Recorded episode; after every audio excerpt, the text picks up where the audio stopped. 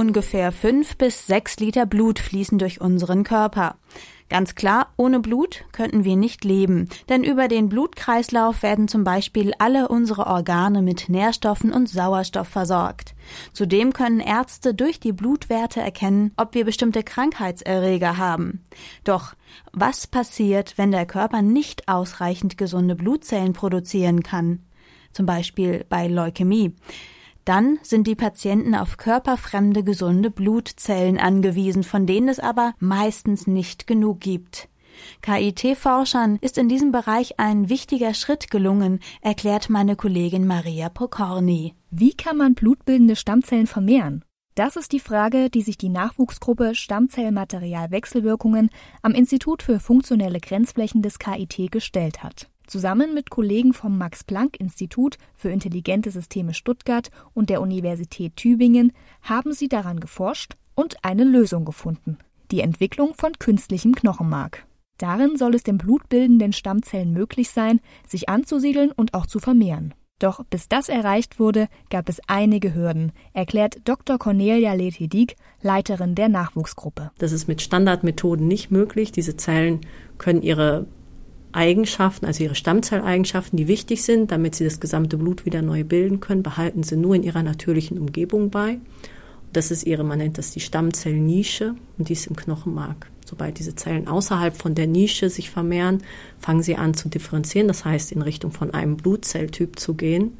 Und dann verlieren sie aber die Fähigkeit, alle Blutzelltypen zu machen, was natürlich wichtig ist. Und damit sind sie dann auch nicht mehr gut, um einen Patienten damit zu transplantieren. Die blutbildenden Stammzellen sind im Körper also dafür verantwortlich, verschiedene Zelltypen, wie zum Beispiel rote Blutkörperchen oder Immunzellen, zu bilden und zu vermehren.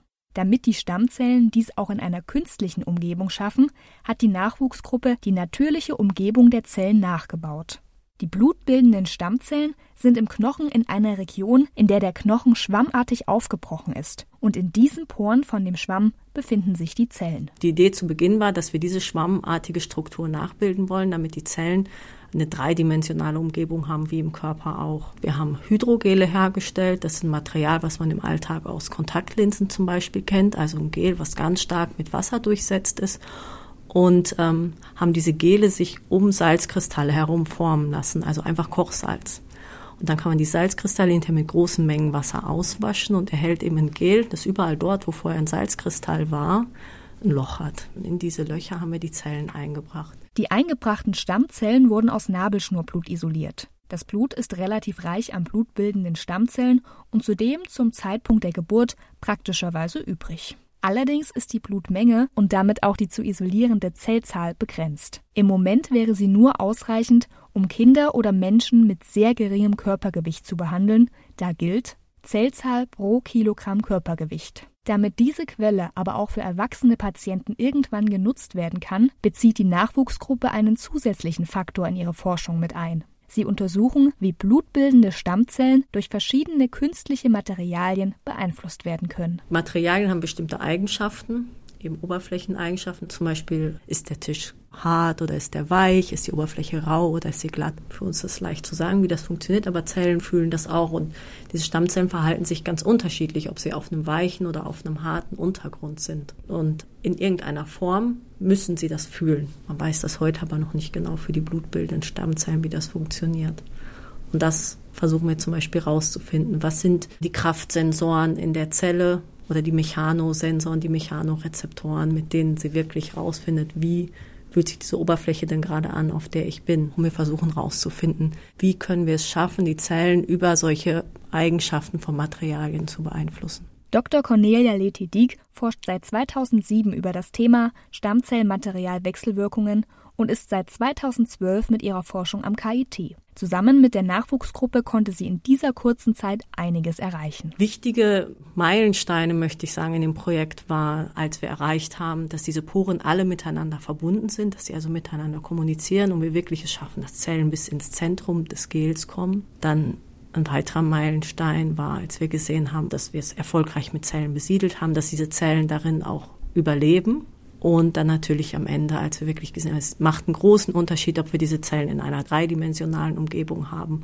oder ob wir sie ganz klassisch in der Petrischale kultivieren. Trotz dieser ganzen Erfolge wird es noch mehr als 15 Jahre dauern, bis die blutbildenden Stammzellen zur Behandlung beim Menschen eingesetzt werden können. Schließlich muss noch einiges erforscht werden. Die erste Anwendung, die wir im Kopf haben, ist die Vermehrung von blutbildenden Stammzellen. Die werden eingesetzt seit den 1960er Jahren zur Behandlung von Patienten mit Erkrankungen des Blutes wie Leukämie.